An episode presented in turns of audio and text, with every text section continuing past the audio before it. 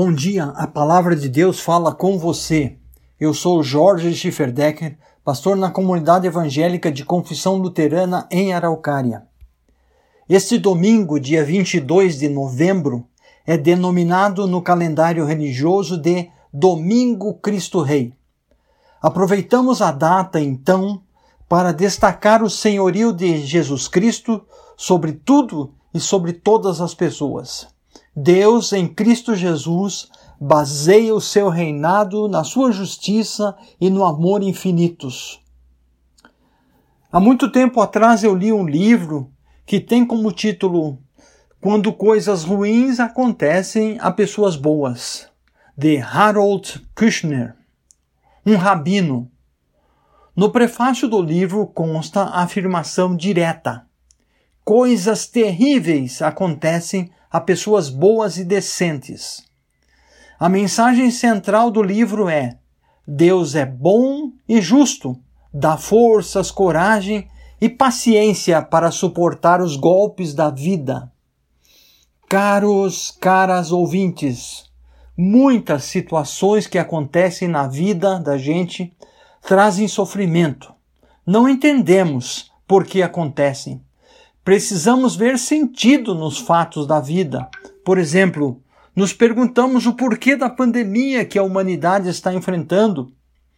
E sobre isso há várias explicações, mas nenhuma delas é satisfatória. Uns dizem que foi um vírus propositalmente disseminado. Outros dizem que se trata de um desdobramento das agressões à natureza. Outros ainda dizem que é um sinal dos tempos, juízo de Deus. Mas é preciso deixar bem claro: a pandemia não é um ato de Deus. Deus não está castigando a humanidade. Nós não temos resposta, é verdade, mas temos a fé e a confiança no Deus infinitamente maior do que este mal que, que nos assola. Deus fala através do profeta Isaías e afirma: eu sou o Senhor, e fora de mim não há Salvador. Assim está escrito no livro do, do profeta Isaías, capítulo 43, versículo 11. Este anúncio de Deus é central para nossa vida pessoal e coletiva.